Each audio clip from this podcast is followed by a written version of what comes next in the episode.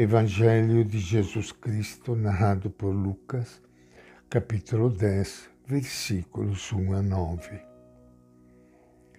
Naquele tempo, o Senhor escolheu outros setenta e dois e os enviou à sua frente, dois a dois, a toda cidade e lugar aonde ele devia ir. Ele lhes dizia: A colheita é grande mas os trabalhadores são poucos. Portanto, peça ao Senhor da colheita que envie trabalhadores para a sua colheita. Vão, eis que envio vocês como ovelhas no meio de lobos. Não levem bolsa, nem sacola, nem sandálias, e não se demorem para cumprimentar ninguém pelo caminho. Em qualquer casa onde entrarem, digam primeiro: a paz esteja nesta casa. Se aí houver um amigo da paz, sobre ele repousará a paz de vocês. Caso contrário, ela voltará para vocês. Fiquem nessa casa comendo e bebendo o que tiverem, pois o trabalhador tem direito ao seu salário. Não fique passando de casa em casa. Em qualquer cidade onde entrarem e forem recebidos, comam o que servirem a vocês. Cure os doentes que nela houver e lhes diga: o reino de Deus está próximo de vocês. Esta é a palavra do Evangelho de Lucas. E com grande alegria que nos encontramos hoje, mais uma vez, juntos com o Evangelho de Jesus. Eu quero saudar e abraçar a todos vocês, amigos ouvintes. E aqui juntos queremos acolher esta palavra do Evangelho que a boa notícia. A boa notícia que nos envia ao mundo para que todo mundo possa conhecê-la. Sermos missionários. Lembrando hoje na liturgia da Igreja os santos Timóteo e Tito, companheiros do grande missionário Paulo, Paulo apóstolo. E assim nós queremos continuar essa missão, missão que iniciou com o primeiro grupo que Jesus escolheu e para o qual ele deu as suas orientações. Lucas recolhe em seu Evangelho uma importante exortação de Jesus dirigida não aos doze, mas a outro grupo numeroso de discípulos, enviados por ele para colaborar em seu projeto do Reino de Deus. A palavra de Jesus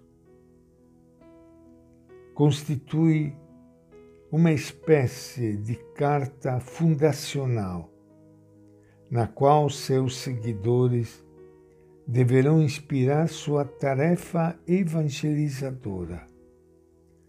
Destaco algumas linhas mestras. Primeiro, ponde-vos a caminho, ele diz. Embora o esqueçamos sempre de novo. A igreja está marcada pelo envio de Jesus.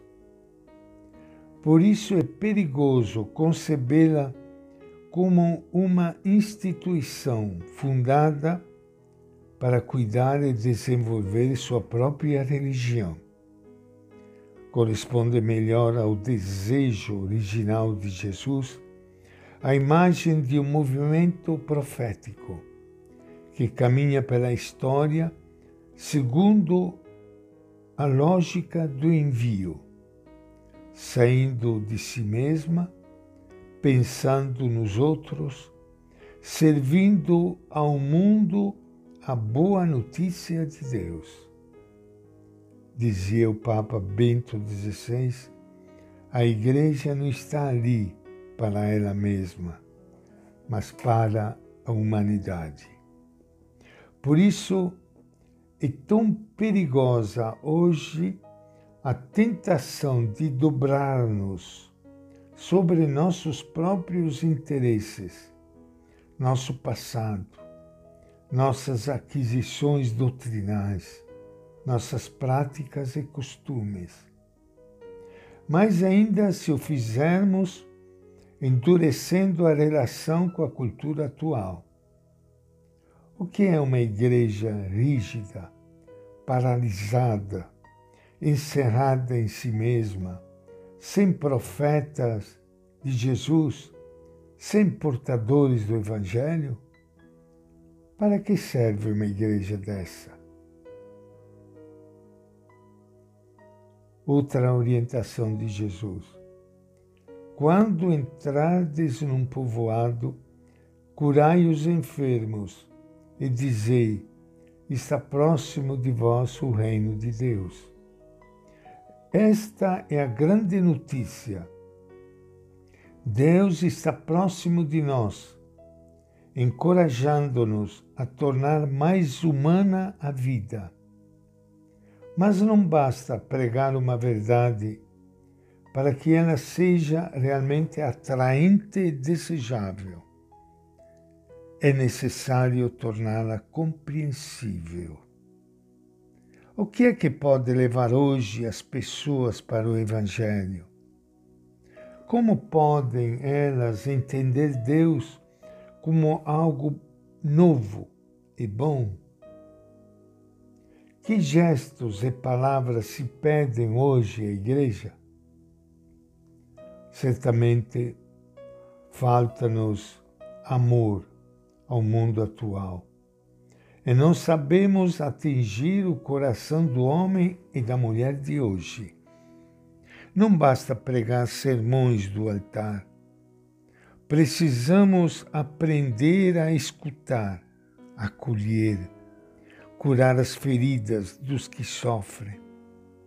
Só assim encontraremos palavras humildes e boas que aproximem disse Jesus, cuja ternura insondável nos põe em contato com Deus, o Pai bom de todos.